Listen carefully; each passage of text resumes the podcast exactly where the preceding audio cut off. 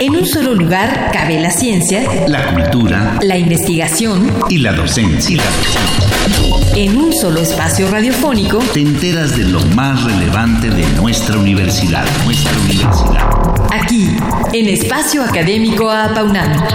El pluralismo ideológico, esencia de la universidad. Esencia de la universidad.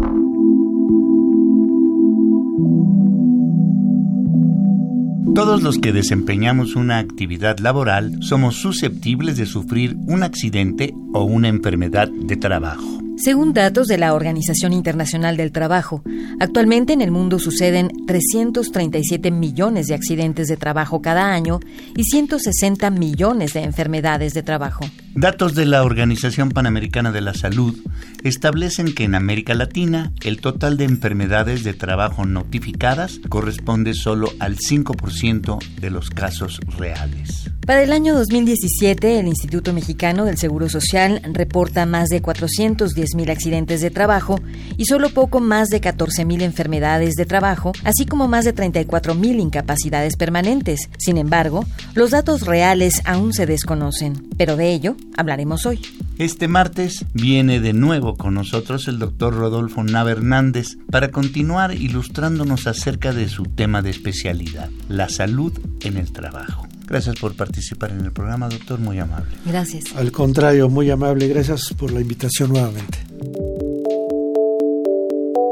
Nuestro invitado es el doctor Rodolfo Nava Hernández, médico cirujano por la Facultad de Medicina de la UNAM, coordinador de salud en el trabajo de la División de Estudios de Posgrado de la Facultad de Medicina de la UNAM, certificado por el Consejo Nacional Mexicano de Medicina del Trabajo, con formación profesional en México, España y Japón. Entre otros, es profesor titular de las asignaturas Ambiente, Trabajo y Salud e Introducción a la Medicina del Trabajo, del Diplomado de Salud en el Trabajo en la Facultad de Medicina de la UNAM y coordinador de la Maestría y Doctorado en Ciencias de la Salud en el Trabajo, miembro de la International Commission of on Occupational Health e integrante del Consejo Consultivo del Consejo Nacional Mexicano de Medicina del Trabajo. Bueno, pues para comenzar nuestra conversación en esta ocasión preguntaría ¿Qué son los factores de riesgo en el trabajo que pueden provocar daños a la salud, doctor Nava Hernández?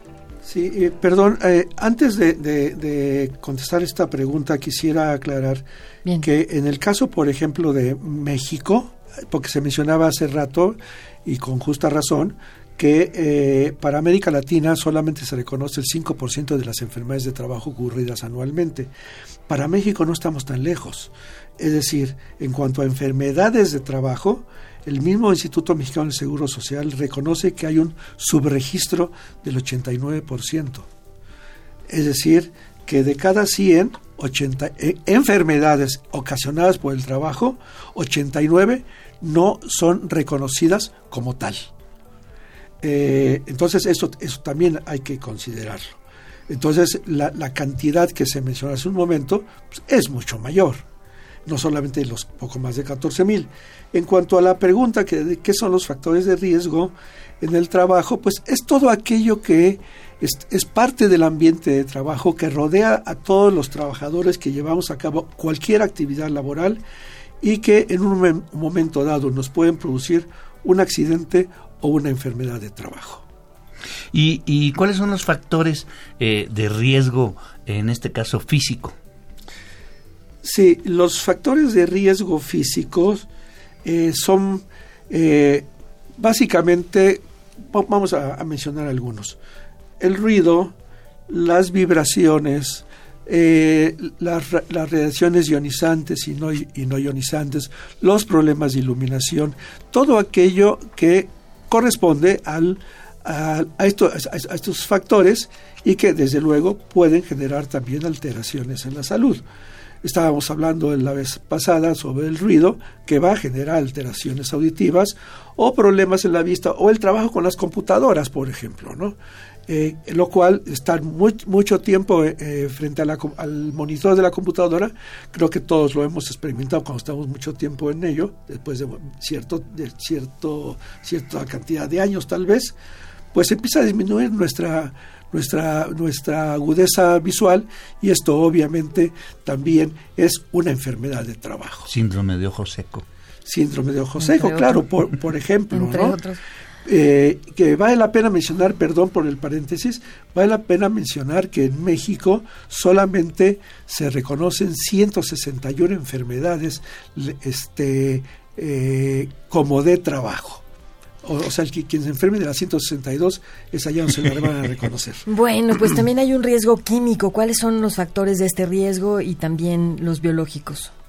Sí, los químicos eh, los podemos ver desde dos ángulos desde su presentación, que pueden ser sólidos, líquidos y gases, o también desde el ángulo de las alteraciones que pueden producir en, la salud.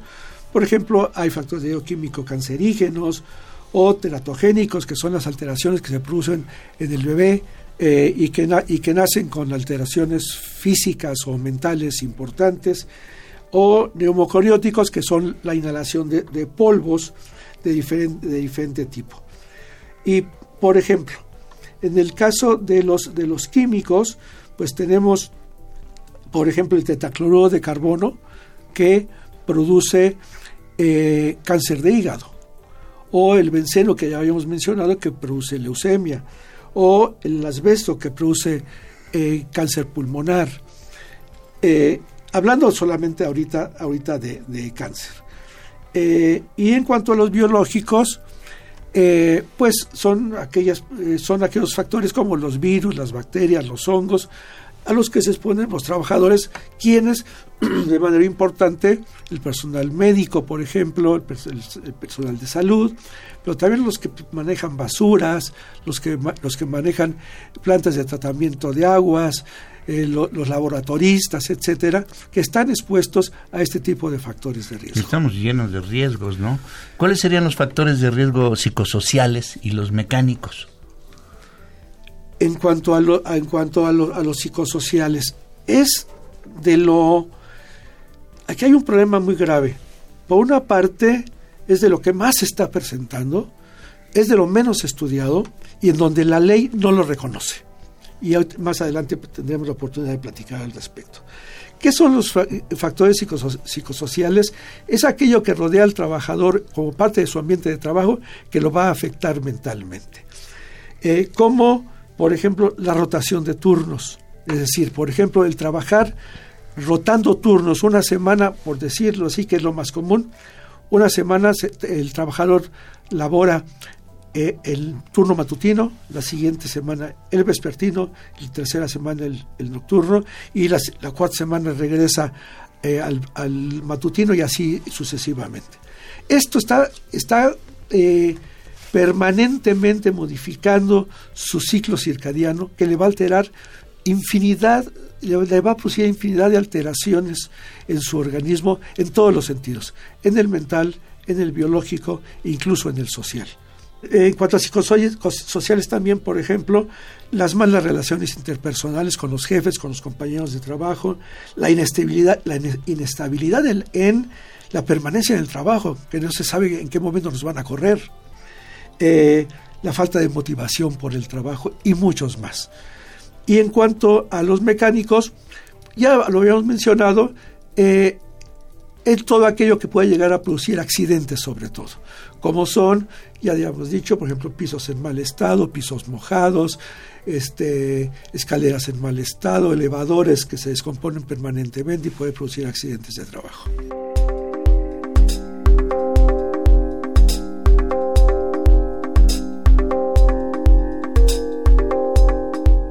Mantenemos nuestra conversación con el doctor Rodolfo Nava Hernández acerca de la salud en el trabajo. Para paliar esta problemática, eh, como nos comentaba antes, que lo, profundizaríamos, ¿qué tipo de leyes o de políticas públicas se requieren? Bueno, las leyes existen, parcialmente. Las que existen son buenas. El problema está en su cumplimiento. Eh, existe infinidad de formas de evitar que eh, se cumpla esta, esta los preceptos legales que ya están establecidos en la Constitución, el artículo 123 de la Constitución Política de Estados Unidos Mexicanos, en la Ley Federal del Trabajo, en el Reglamento Federal de Seguridad e Higiene del Trabajo, en las normas oficiales mexicanas.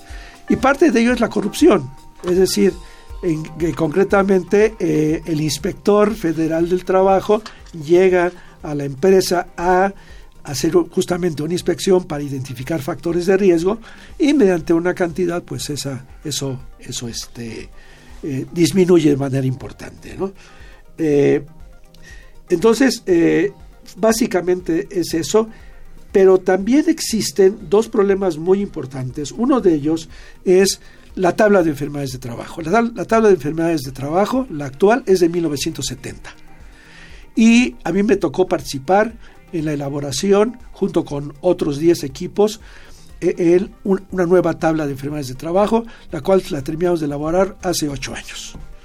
Y simplemente no, no, sale, está en la Cámara de Senadores, ahí detenida desde hace tres años. Una iniciativa más. Eh, Gracias. Doctor, ¿cómo podría mejorar tanto el Reglamento Federal de Seguridad y Salud en el Trabajo como las normas oficiales mexicanas en la materia? ¿Qué podemos hacer?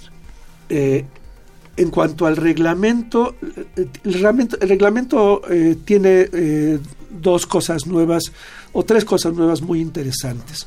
Una de ellas que ahora ya se habla de los factores psicosociales. Lo otro es que ya se habla de los factores de riesgo ergonómicos.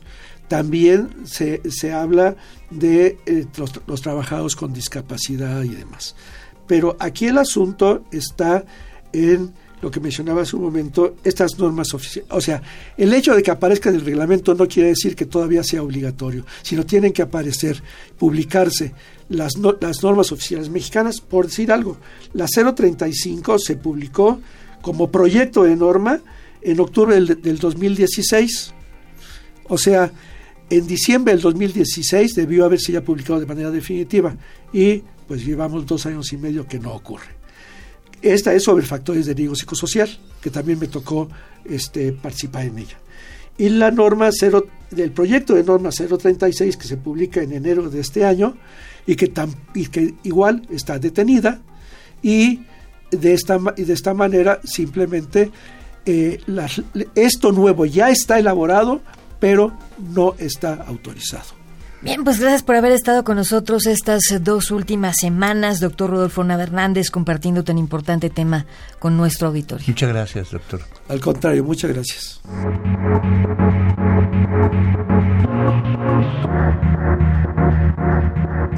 Participamos en este programa en la realización y postproducción Oscar Guerra, el guion de Sabrina Gómez Madrid y en la operación técnica nuestro compañero Ricardo Pacheco coordinación de la serie, licenciado Francisco Guerrero Langarica. En nombre de todo el equipo de trabajo nos despedimos de ustedes al micrófono, una servidora Sabrina Gómez Madrid, mi compañero Ernesto Medina, quienes agradecemos su atención y los invitamos a participar en este espacio a través de nuestro correo electrónico, todo con minúscula con doble A al inicio, a paunamarroba, correo.unam.mx. Los esperamos el próximo martes a las 10 de la mañana, aquí en Radio UNAM, Experiencia Sonora.